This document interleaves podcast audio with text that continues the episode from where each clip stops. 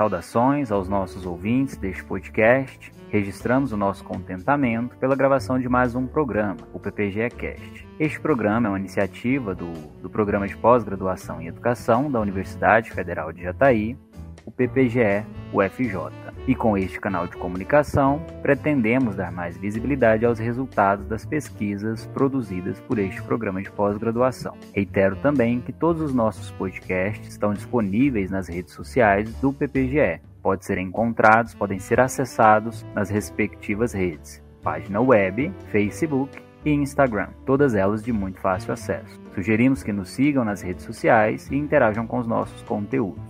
No nosso programa, temos a presença de quatro pessoas. Apresento inicialmente a professora Kátia Leal, amiga, professora idealizadora deste projeto e que está sempre ao meu lado nas entrevistas. A professora Kátia Leal é doutora em Educação, pró-reitora adjunta da Pró-Reitoria de Pós-Graduação da UFJ, professora no programa de pós-graduação em Educação e também professora nos cursos de Educação Física da UFJ. Olá, saudações aos nossos queridos ouvintes. Agradecimento especial a Neuda por estar aqui conosco hoje, que será apresentado em breve, uma constante apoiadora do PPGE Cast. E dar as boas-vindas também e agradecer ao Tauan, o nosso egresso já, já antigo, não sei se eu posso dizer essa palavra, que fica pejorativo, né? Mas um, um egresso de 2016. Então, sejam bem-vindos. Fico muito agradecida por nós estarmos aqui hoje juntos, podendo gravar mais um podcast.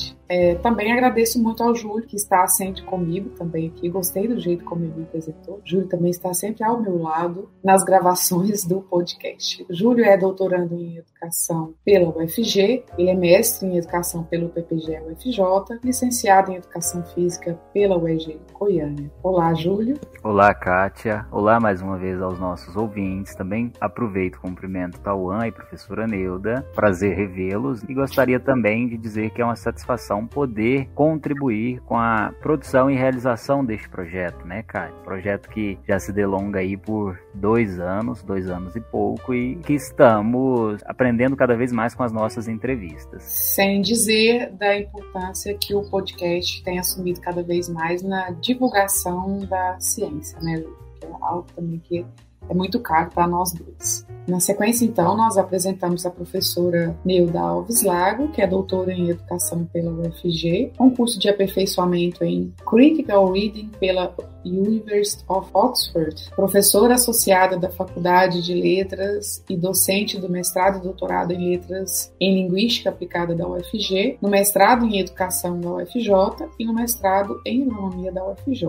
Coordenadora de pesquisa da Faculdade de Letras da UFG e, dentre suas experiências internacionais recentes, fez mobilidade docente ministrando cursos na graduação e pós-graduação na Sapienza Università de Roma. Olá, Nilda, dê suas saudações aos nossos ouvintes. Muito obrigada, querida. Agradeço muito o convite, a professora Kátia Leal, ao Júlio César Maio, querido também, que está uh, nos transmitindo desde o início né, desse PPG Cast, que tem sido uma alegria muito grande participar das entrevistas, divulgar os estudos que temos feito né, no, no nosso mestrado em educação. É para mim uma alegria muito grande rever vocês e, e estar aqui com o Tauan também, me orientando querido. Já tem um tempinho que a gente não se via, né, Tauan? O, o PPGE quer estar nos dando essa oportunidade de nos revermos, então é uma alegria muito grande estar aqui. E para vocês que estão nos ouvindo, nós agradecemos a sua audiência, a sua atenção e desejamos bons momentos, né, a partir de agora. Apresentamos também o nosso entrevistado especial do dia de hoje, que é o Tauan Carvalho de Assis. Tauan é mestre em educação pelo PPGE UFJ no ano de 2016, doutor em educação pela Unicamp no ano de 2022 e também é licenciado em pedagogia pela UFG, já está aí no ano de 2017 e bacharel em relações internacionais pela PUC Goiás em 2010. Olá, Tauan, dê as suas saudações aos nossos ouvintes. Olá a todos, muito obrigado, né? Em primeiro momento, obrigado pelo convite, Kátia, Júlio. Né? Não tive o prazer ainda de conhecer o Júlio, mas estou aqui na presença da professora Kátia, que foi professora de disciplina né, no mestrado de cultura e práticas educativas, com quem eu pude aprender muito, na presença da minha sempre orientadora, Neuda Lago, né, Neuda? Que desde o início da graduação sempre me incentivou e foi uma das apoiadoras de primeira ordem para eu fazer o processo seletivo do mestrado. A professora Neuda foi orientadora, continua sendo, como eu sempre digo, e é para mim uma referência de, de pessoa e de profissional que eu tenho como baluarte para seguir esse caminho. Então, queria agradecer essa oportunidade de estar aqui com vocês, agradecer a todo mundo que ouve e todo mundo que tem seguido o cast do PPGE. Dizer que é uma alegria, Kátia, como eu tô doutor fresco, defendi agora, agora mês de maio de 2022, em comparativamente antigo de mestrado, né? Eu sou da segunda turma do mestrado em educação aqui da UFJ. Então, já tem um tempinho, já tem muitas outras turmas depois de mim, né? Então, nesse sentido, eu tô antigo de mestrado. tá tudo bem, viu? Bom, dando sequência ao nosso programa de hoje, né, vamos apresentar então o trabalho desenvolvido pelo Tauan no mestrado. O título da dissertação desenvolvida foi Um estudo sobre a afetividade na escola pública de tempo integral, a percepção dos sujeitos aprendentes, de autoria de Tauan Carvalho de Assis, defendida no ano de 2016, na linha de pesquisa Cultura e Processos de Ensino-Aprendizagem, orientado pela professora Nilda Alves Lago. Neste segundo momento, chamamos diretamente Tauan e Neuda a responder alguns questionamentos que nos apresentarão, né, nos introduzirão ao estudo desenvolvido. Eu gostaria de reiterar minhas saudações ao Tauan e à Neuda, dizer para eles que, apesar de muitas vezes eu e Kátia selecionarmos algumas questões previamente, vocês podem se sentir muito à vontade para fazer deste diálogo um diálogo que não se prenda unicamente à formalidade dos espaços acadêmicos. Né? Então, a dinâmica do podcast pressupõe essa abertura. E eu e Kátia, a gente tem tentado trabalhar no sentido de tornar este um espaço mais tranquilo o possível. E é nesse sentido que eu gostaria de iniciar este segundo momento. Então, inicialmente, Tauan, gostaríamos de, de lhe perguntar sobre o que, evidentemente, você pesquisou, né? Ou seja, qual o seu objeto, a sua justificação pela escolha do tema e os objetivos, talvez, principais do seu estudo. Obrigado pela pergunta, Júlio me permita fazer só uma contextualização que já é a minha própria justificativa, né? Quando eu estava no, no curso de pedagogia, eu já trabalhava na Secretaria Municipal de Educação de Jataí e nesse momento eu fiz a submissão para o processo seletivo do mestrado, fazendo os dois cursos de forma concomitante, né? Eu terminei a, a segunda graduação em pedagogia e cursei o mestrado em educação. Então, nesse momento, eu estava atuando na secretaria na função de coordenador coordenador de um programa que era recente no governo federal, que era o programa Mais Educação, né? que era um programa que tinha um fomento para as escolas públicas aumentarem o tempo de permanência dos alunos dentro da instituição escolar, da jornada, né, que consideramos regular, que é essas quatro horas diárias, né, segundo a LDB, quatro horas diárias, né, cumprindo as 800 horas letivas em 200 dias, para sete horas diárias, né. Então o aluno saltava de quatro para sete horas. E eu comecei a coordenar esse programa e muito no início, muito às cegas, eu era recém-chegado na Secretaria de Educação, recém-chegado no curso de Pedagogia, tinha acabado de voltar para Jataí, né, e comecei a trabalhar com esse programa e a partir disso eu comecei a coordenar o programa, as escolas que estavam envolvidas aqui no município e me surgiu a curiosidade, me surgiu a inquietação de entender como que esse programa de fato, né, no tempo popular rodava dentro da escola, como que ele acontecia, de que forma que ele estava sendo operacionalizado, de que forma que ele acontecia de fato. Mas eu também me, me perguntava, né, porque já existiam alguns estudos desse sentido, mas todos os estudos partiam da perspectiva da gestão, do professor, do recurso, e eu me perguntava como que seria isso para o aluno, como que é a experiência do aluno estar numa escola regular e que amanhã, no próximo ano, no próximo semestre, se torna uma escola, digamos, entre aspas, de tempo integral, né? Tendo em vista que o programa Mais Educação era um, uma estratégia de indução para educação em tempo integral. Então eu me perguntava qual o sentido da escola, como que essas alterações do sentido da escola acontecia para o aluno que antes ficava numa escola por um determinado tempo e agora quase dobrava o tempo de permanência diária dentro da escola. Como que era isso para ele? Então a partir disso a gente eu escrevi o projeto de pesquisa, né, que foi submetido e, e eu tive assim, acho que a grata satisfação da de ter uma orientadora, né, magnífica e que a gente manteve o meu projeto quase que ipsis literis, né, em todo o, o percurso formativo do mestrado. A gente não alterou objetivo, questão de pesquisa, não fez nada disso. Então, eu tive essa oportunidade de poder propor e conseguir seguir aquilo que a gente tinha proposto, né, Neuda? Se a Neuda também quiser dizer disso depois. Sim, Tauan. E, e, vejam bem, Tauan entrou já um pesquisador maduro no mestrado. Né? Ele, já, ele já tinha iniciação científica antes. A, a, aliás, antes do Prolicem, tinha ainda os, os jovens pesquisadores, não era, Tauan? É o Jovem Talento para a Ciência do CNPq. Jovem Talento para a Ciência. Então, assim, ele já tinha muita experiência de pesquisa. Foi, foi ipsis literis 100%, viu, Tauan? Que nós mantivemos o seu projeto. Eu me senti muito honrada de ter sido escolhida por você para orientá-lo, porque foi uma orientação super tranquila, gente. Muito. Já veio pronto, né? Então foi, foi, foi só desenvolver. E retomando, Júlio, sua questão, então eu estava envolvido com esse contexto, né, da, da, da prática, digamos assim, da, com as escolas no desenvolvimento do programa. E aí a inquietação era entender como que os alunos vislumbravam essa escola diferente do que eles haviam entrado. Então, nessa perspectiva é que surgiu né, a possibilidade da pesquisa de fazer uma investigação sobre a afetividade dos alunos frente a essas transformações ocorridas no espaço escolar. E aí, para isso, a gente elegeu três categorias, né? Então, é o tempo, né? A primeira delas, então entender como que as crianças se posicionavam frente à ampliação da jornada diária dentro da escola de 4 para 7 horas. A segunda categoria foi a das atividades, né? Como que as crianças também entendiam a diversificação de atividades que eram as escolares clássicas que a gente entende, né? As da sala de aula, as de escolarização do processo formal, para as atividades que eram recompostas dentro do programa com atividades artísticas, culturais, esportivas e outras. E a terceira categoria foi a dos sujeitos ensinantes, né? Porque a além dos professores, com o programa Mais Educação, entrava na escola e começava a atuar naquele espaço um outro sujeito ensinante, que é conhecido no programa como monitor. Então, o monitor entrava no espaço escolar e era um dos objetivos, uma das questões mais específicas, entender como que o aluno enxergava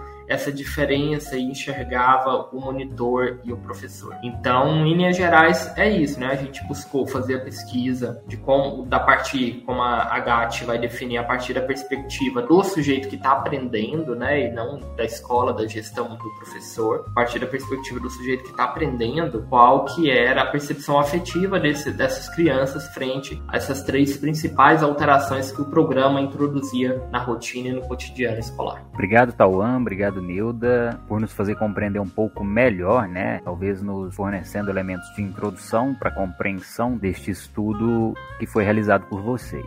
Um outro elemento que indagamos aos participantes do nosso podcast diz respeito à delimitação metodológica, teórico-metodológica. E aí gostaríamos, Tauan, Neuda, né, que vocês nos contassem um pouco acerca da metodologia do estudo, as principais referências relacionadas ao objeto de estudo. De certa forma, Tauan já iniciou esse movimento, mas eu gostaria que aprofundasse um pouco, se possível, né? Cronograma de execução, abordagem, dentre outras particularidades relativas à questão metodológica que vocês acharem pertinentes. É, obrigado, Júlio. Eu até pedi para retificar um pouco da primeira resposta, mas essa segunda já, já contempla né, o que eu achei que ficou faltando. Quando se pergunta do quadro teórico metodológico, eu queria primeiro começar falando do quadro teórico. Quando a gente foi pesquisar a afetividade, esse foi um grande problema para mim. Não foi um problema no sentido de, de dificuldade, mas uma questão que estava posta teórica de quais seriam os aportes teóricos né, para o estudo da afetividade dentro do contexto que a gente vive. Porque desde aquele momento, e, e digo até hoje, né, eu não sou partidário das teorias da inteligência emocional, da escola americana, e a gente buscou um, referencial desde o início que pudesse ter a versatilidade, comportasse uma análise né, do contexto brasileiro, um contexto da escola, propriamente dito, que foi meu olhar, meu objeto naquele momento. E aí a gente adotou o Henri Vallon, né? O Vallon é colocado como psicogenista costuma ser colocado como psicogenista junto com Vygotsky e com Piaget, mas o Vallon né, é muito pouco estudado ainda até no Brasil e, e nos cursos de, de, pedagogia, como o meu, mas é um teórico assim de uma envergadura impressionante, né? O Vallon tem uma teoria da pessoa completa, né, da pessoa inteira, e que ele vai definir ali quatro conjuntos, quatro domínios funcionais que definiriam a pessoa inteira. Então, a, a, o primeiro conjunto seria o ato motor, a segunda seria o domínio da, do conhecimento, da inteligência, da cognição. E o terceiro domínio do Valon é a afetividade. E o Valon é um bom teórico para os estudos da afetividade, porque o Valon coloca esses domínios e depois os encerra, de certa forma, em um quarto domínio, que é a pessoa completa. Então, não, a pessoa integral no Valon não é simplesmente a soma desses três domínios que ele mesmo admite é didático apenas para estudo, né? Que não seria possível compartimentar a pessoa. Mas é um quarto domínio que encerra toda essa completude, né? Essa inteireza do ser. E o Valor é um teórico legal de afetividade porque o Valor não escreve só sobre afetividade. Ele traz essa teoria da, da pessoa completa, mas o que ele investiga de fato em muitas das obras é a afetividade. Então o Valon olhou a afetividade mais no miúdo, mais por dentro, mais esmiuçado na minha no meu ver, né? Então ele vai trazer uma perspectiva, uma divisão interna da afetividade entre emoção, sentimento e paixão. Foi muito importante para a dissertação também. Então, desde o início está colocado, foi colocado, né? Esteve colocado o teórico o Valon e a teoria da afetividade do Valon, que vai definir a afetividade em a em uma capacidade, uma faculdade à disposição humana de ser afetado por variáveis internas ou externas é, demonstrando isso em tonalidades agradáveis ou desagradáveis. É uma definição ampla de afetividade que comporta os estudos que a gente realizou junto com as crianças, né? Aí sobre a parte metodológica, Júlia, essa é um pouco mais complicada, né? Porque um estudo com crianças demandou um pouco mais de de atenção metodológica, um pouco mais, talvez, até de atenção nas próprias burocracias da pesquisa, comitê de ética, plataforma Brasil, né? Um estudo com criança, então, em primeiro, a gente tem a pesquisa, a gente parte de uma abordagem qualitativa, obviamente, né? Fazendo uma pesquisa etnográfica, eu fiz uma imersão dentro da escola por um período, agora eu não vou me lembrar exatamente, mas foi coisa entre seis meses e um ano que eu participei do período da escola. Na escola a gente fez um processo né, de, de socialização do projeto de pesquisa com a própria escola, com a gestão, né, com a secretaria, com todas as autorizações éticas. Depois a gente fez vários momentos com os responsáveis pelas crianças, informando o que era pesquisa, como que era, e aplicamos o, o termo de consentimento livre esclarecido. E depois a gente fez um terceiro momento, uma terceira fase de socialização do projeto, que foi com as próprias crianças. Porque a pesquisa com as crianças exige um momento de fala, de explicação com a criança no nível cognitivo correspondente à idade, que seja de fácil assimilação e que a criança também assinta a sua participação na pesquisa. Dentro disso a gente usou, obviamente, a pesquisa bibliográfica, né, que é indissociável a toda e qualquer pesquisa. Uma pesquisa que não teve o cunho de pesquisa documental, mas que se voltou aos documentos para fazer o entendimento da política e da estratégia de operacionalização das modificações no ambiente escolar. E fez também uma pesquisa de campo, né, que foi baseada na etnografia, na observação e também na aplicação de questionário e de entrevistas. Interessante como o, o Tawan apresentou a, a, observação participante, nesse caso, é, ele colocou como um estudo de caso etnográfico, né? Ela ela é essencial porque é preciso conquistar, nesse caso é preciso realmente um movimento de conquista dos participantes, né? Eram, eram crianças muito pequenas, 23 crianças, né, na verdade, que compuseram uh, uh, o nosso conjunto de participantes, e eram do terceiro, do quarto, do quinto ano, né, do, do ensino fundamental. Então, crianças muito pequenas que precisavam ter, eh, estabelecer primeiro esse laço afetivo com o pesquisador, para que elas pudessem falar. Obviamente, se nós, falar daquilo que, que sentiam, né? Obviamente que quando nós falamos de, de quaisquer pesquisas de cunho psicológico, nós temos à nossa disposição dois pilares centrais, né? O que nós podemos observar e o que os participantes falam, né? A respeito da, da, das suas emoções ou das suas respostas afetivas às circunstâncias pesquisadas. Bom, obrigada por nos esclarecer acerca desses dois primeiros itens aí que são muito importantes para chegar nesse momento da nossa conversa, né? Que é o momento é, central, diríamos assim, é aquele que a gente procura evidenciar para o nosso ouvinte quais foram as principais contribuições que, os, que a sua pesquisa trouxe para o universo acadêmico, também como relevância, né, para a sociedade, para a ciência e para a educação. Então, se você puder nesse momento ressaltar para nós quais foram os seus principais resultados e a relevância deles, seria de muita contribuição para esse podcast. Obrigado, Kátia. De modo geral, o que, que a gente pode afirmar que encontrou como resultado na pesquisa, né? A gente foi fazer uma pesquisa sobre afetividade e, de modo geral, de todas as categorias, as crianças se demonstraram em tonalidades muito mais agradáveis do que desagradáveis com as modificações que o programa tinha inserido no ambiente e na vida cotidiana delas, né? Então eu anotei alguns dados aqui só para compartilhar um de cada categoria com vocês. 87% das 23 crianças afirmavam que preferiam estar na escola o dia inteiro do que antigamente na rotina de 4 horas diárias. Então elas preferiram estar na escola durante as 7 horas do que somente as 4 horas. Isso para a categoria tempo, né? Para a categoria das atividades, 83% delas afirmaram que preferiam fazer as atividades né, que o programa inseria de cunho artístico, cultural e esportivo, do que as atividades clássicas de sala de aula e do estudo regular formal. E para a última categoria que a gente tinha sobre os atores, sobre os agentes ensinantes, da entrada dos monitores, 70% das crianças afirmaram que inclusive preferiam né, o tempo que passavam em atividades junto aos monitores do que junto aos professores regentes da sala de aula regular. Então, esses são alguns dos dados que a gente foi possível a gente encontrar e que demonstram que as crianças tinham uma percepção muito positiva sobre a realidade da escola. Né? É importante a gente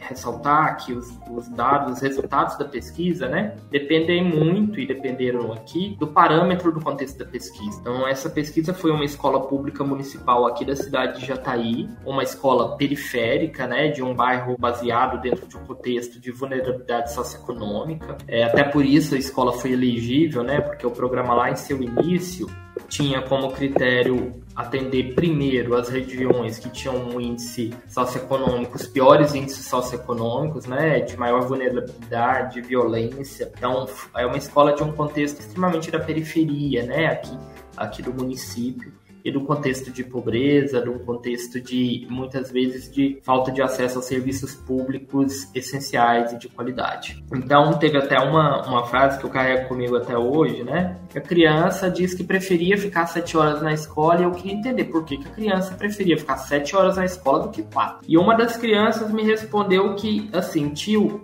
eu me sinto segura aqui. Então a escola, além de um local de socialização de saber é um local também de segurança para essas crianças dentro do contexto de vida, dentro do contexto socioeconômico que elas viviam. Sobre os impactos, né, eu não, não tenho acompanhado ao longo do tempo mais o, o, programa Mais Educação, que teve uma série de alterações e hoje se chama Novo Programa Mais Educação, mas os impactos foram muitos, sabe, Kátia, que a gente pôde sentir assim na pele, né? O primeiro tem essa questão de fazer um estudo de um programa numa cidade do interior que ainda não tinha sido alvo de pesquisa, né?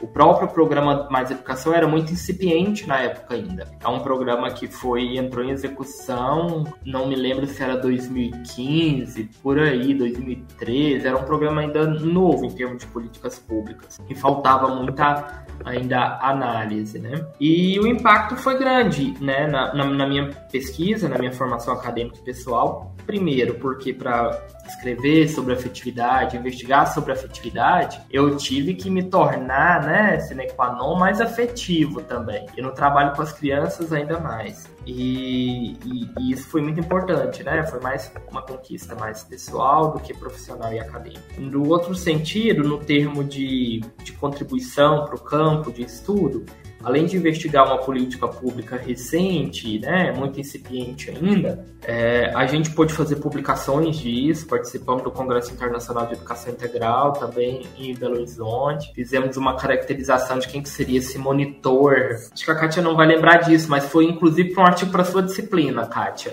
Uma caracterização do, de quem seria esse monitor. Foi o primeiro contato que eu tive com, com algumas categorias da professora Maria da Glória Gon, né, que depois foi minha orientadora no doutorado e a gente fez essa categorização e depois isso virou um artigo que foi publicado na Proposições, né, da, da Unicamp. Fizemos então muitas participações, muitos eventos, muita publicação de capítulo de livro também. E eu acho que a pesquisa ainda se mantém um, um tanto inédita porque além de fazer análise dessa política, né, mas da perspectiva do sujeito que aprende, da perspectiva do aluno, a gente não encontra grande quantidade de pesquisas sobre a partir dessa perspectiva né? A partir do trabalho com a criança e a partir do trabalho com o aluno da escola pública, né? Eu só, só quero dizer que quando você fala da, da relevância, né, e do ineditismo, realmente ainda se mantém, porque em algum ponto nós fragmentamos o ser, eu, eu, eu diria assim, eu, o que a gente fez nesse estudo realmente foi essa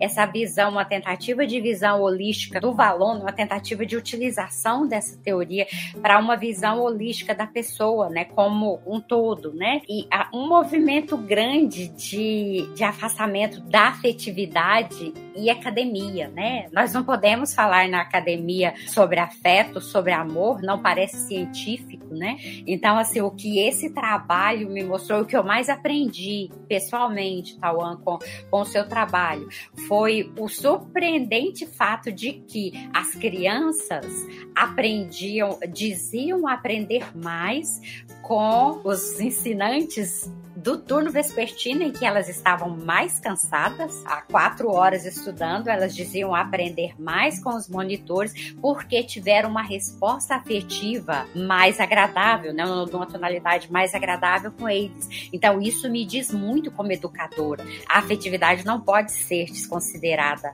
no processo uh, de ensino-aprendizagem, né? Obrigado, Neuda. Obrigado, Tauan. Creio que são belos os achados, né? Eu estou pensando aqui no, no relato destacado pelo Tauan, sobretudo, com relação à segurabilidade no espaço escolar, e penso belos no sentido de válidos e importantes de serem tomados como problemas sociais, verdadeiramente, né? Problemas sociais que se manifestam nessa forma histórica que diz respeito ao nosso tempo, né? Porque verdadeiramente não são belos, mas expressam justamente contradições sociais que merecem e devem ser postas ao debate, né? Uma outra pergunta, Tauan, Neuda, que muito desperta a curiosidade dos nossos ouvintes e que julgamos de, de, extrema importância diz respeito à administração do tempo e conciliação das demandas da pesquisa durante o mestrado com as demandas da vida, né? Eu gostaria, Tawan, que você contasse pra gente como que você, de certa forma, conseguiu lidar, né? Driblar essa, digamos assim, dificuldade tão corriqueira dentre os acadêmicos de pós-graduação. E para além disso, nos contar como que você, de certa forma, também fornece aos nossos ouvintes dicas a partir dessa administração. Juro, sua pergunta é ótima, né? Porque eu estou tentando pensar na resposta. E eu não tenho, né? Eu acho que eu sou a pior pessoa para dar dica de administração do tempo, assim como a Neuda, tá? Eu puxei isso e eu e Neuda são péssimos de administrar o tempo. Eu não sei como eu fiz o tempo, não sei como a gente fez a defesa dentro do prazo, não tenho a mínima ideia, porque era uma rotina extremamente agitada e, e pesada, né? Eu não tive licença para o trabalho, eu não tive licença, né, para qualificação e eu fazia, trabalhava, estava cursando pedagogia no noturno, né, presencial lá também na UFJ, e fazia o mestrado. A sorte é que as aulas do mestrado aconteciam durante o dia e eu conseguia liberação para sair do trabalho para ir na aula e voltar, né? Então eu ia para aula, voltava para o trabalho e à noite estava na faculdade de novo. Então, basicamente, eu quase vivia lá dentro, né? Minha única sorte, não sei se isso é sorte, né? Porque não é não é azar também para quem teve, mas que eu consigo dar uma resposta que eu não tinha filha ainda, né? A Catarina ainda não existia nesse tempo. Porque se existisse, eu acredito que não seria possível, né? A conciliação de tantos compromissos, de, tanta, de tantas coisas ao mesmo tempo. Mas assim, de modo geral, juro, eu não eu não tenho dicas para dar, né? Eu não sei. Eu só ia fazendo desesperado nos prazos, né? E isso, isso é uma coisa que a gente sempre pautou, eu e a Neuda. Coisa que pouca gente sabe. A Neuda nunca colocou um prazo para mim. Não tinha prazo para entregar artigo, não tinha prazo para entregar capítulo, não tinha prazo para entregar nada. É então, o que, que eu fazia? Eu mesmo marcava o prazo marcava o prazo, mandava para Neuda um e-mail com os prazos, e a gente seguia aqueles prazos. De um, de um modo ou de outro, a gente sempre seguia os prazos, nunca passou nenhum. Mas eu acho que talvez uma estratégia que eu utilizei foi a atenção aos prazos, né? Atenção às datas e aos prazos. Então, como a gente estava envolvido em muitas atividades, a gente via qual que era o deadline de cada uma, né? Qual que ia, tava mais perto de sufocar a gente, cuidava daquela e aí passava para próxima e assim por diante. Porque é como eu te disse, nem eu nem Neuda, né? Vou falar no nome dela, são muito bons nessa coisa de falar não e de pegar pouca atividade. Então, eu acho Abraça que. Abraça o mundo, né, Tauan? É, exato. Então, a estratégia que, que eu adotei particularmente foi atender, atender aos prazos, né? E foi dando certo, né? De uma forma ou de outra deu tudo certo, a gente conseguiu fazer tudo dentro do prazo. E foi uma estratégia bem sucedida na medida do possível e de todo o contexto, que eu, por exemplo, fiz a defesa ainda à frente de algumas pessoas da primeira turma, né? Então, eu acho que o cuidado com o prazo é que pode ter sido a estratégia mais inteligente que eu consegui organizar para mim, né? O que não significa que sirva para outra pessoa, mas na minha experiência foi o cuidado com prazo, eu acredito como orientadora e, e, e, observadora do Tauan, né? Eu, não só admiradora, Tauan, como observadora, porque a gente observa tudo. Eu também posso falar que o Tauan sempre teve muito foco, ele sempre esteve muito presente. Então, se ele está aqui conosco agora, nesse momento, ele realmente está aqui. Então, eu acredito que, que o envolvimento do Tauan, a entrega dele a cada atividade em que ele está uh, executando no momento presente, contribuiu muito porque Tawan se entrega muito a tudo que ele está fazendo naquele momento e o foco dele realmente é aquele.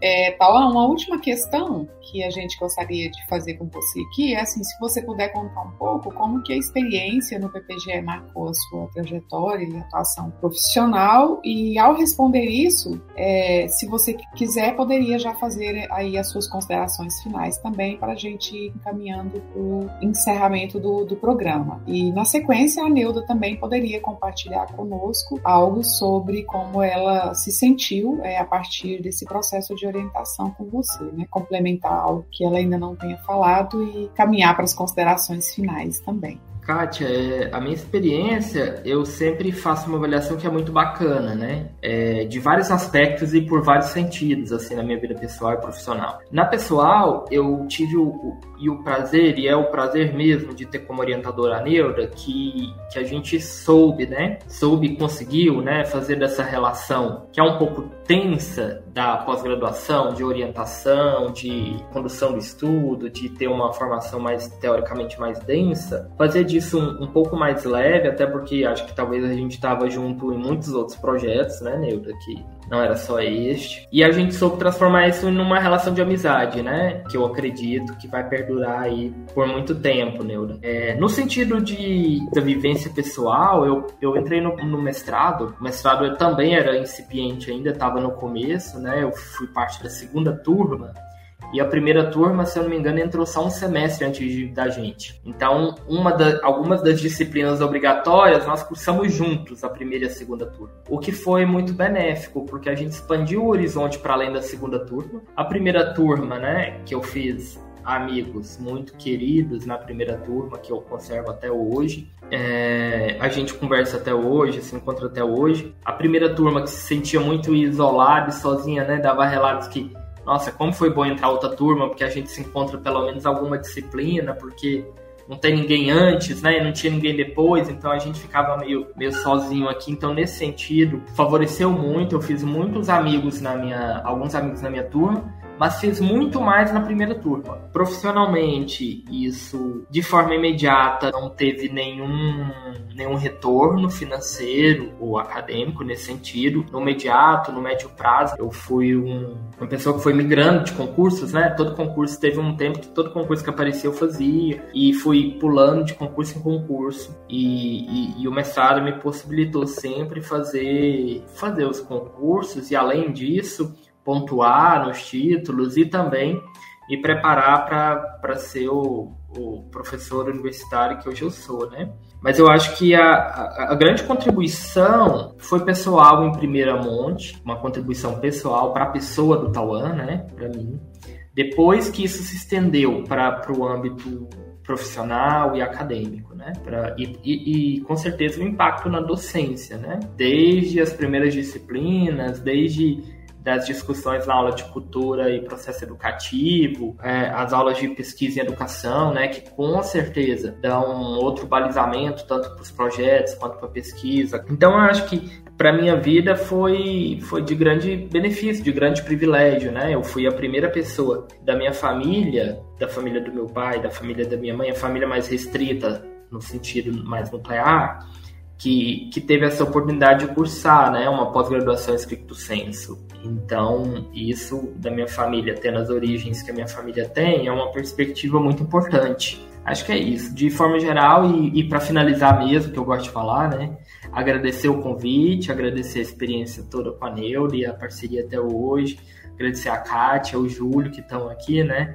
E se esforçam para manter o PPG Cast e parabenizar também a iniciativa e esse meio de popularização da ciência e da divulgação científica que é tão importante o Tauan chamou a atenção para uns pontos muito uh, relevantes, a questão da conquista para a família, né? Nós tivemos o prazer de ser professoras também da, da, da segunda pessoa, né?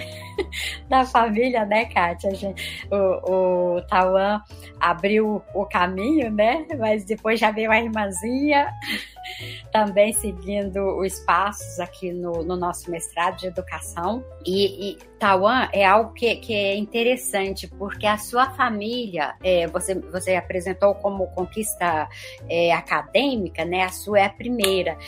Uh, a sua foi a primeira, né, chegar ao ponto de doutorado. E, mas essa família proveu essa base da pessoa que você é, né, e do profissional que você é, porque desde que conheci você, você realmente já é uma pessoa muito completa, né?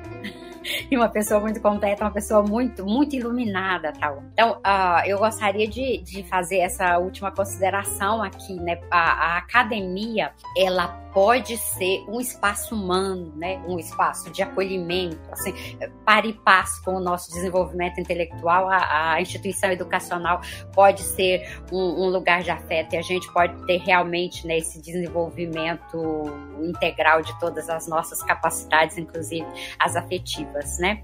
Então, assim, para mim, como orientadora, foi muito tranquila a trajetória com, com o Tauan, como ele mesmo disse, ele sempre foi muito independente, muito autônomo, não significa que não dialogávamos sobre o trabalho, a gente sempre esteve muito em sintonia, mas ele sempre tomou muita iniciativa, foi bastante leve, muito leve e saudosa, viu, Tauan, a orientação. E eu quero só agradecer a você por ter nos escolhido como programa para o seu mestrado, por ter me escolhido como sua orientadora e por essa trajetória linda que você continue, viu, meu querido? Essa, essa luz brilhante por onde quer que você vá, tá?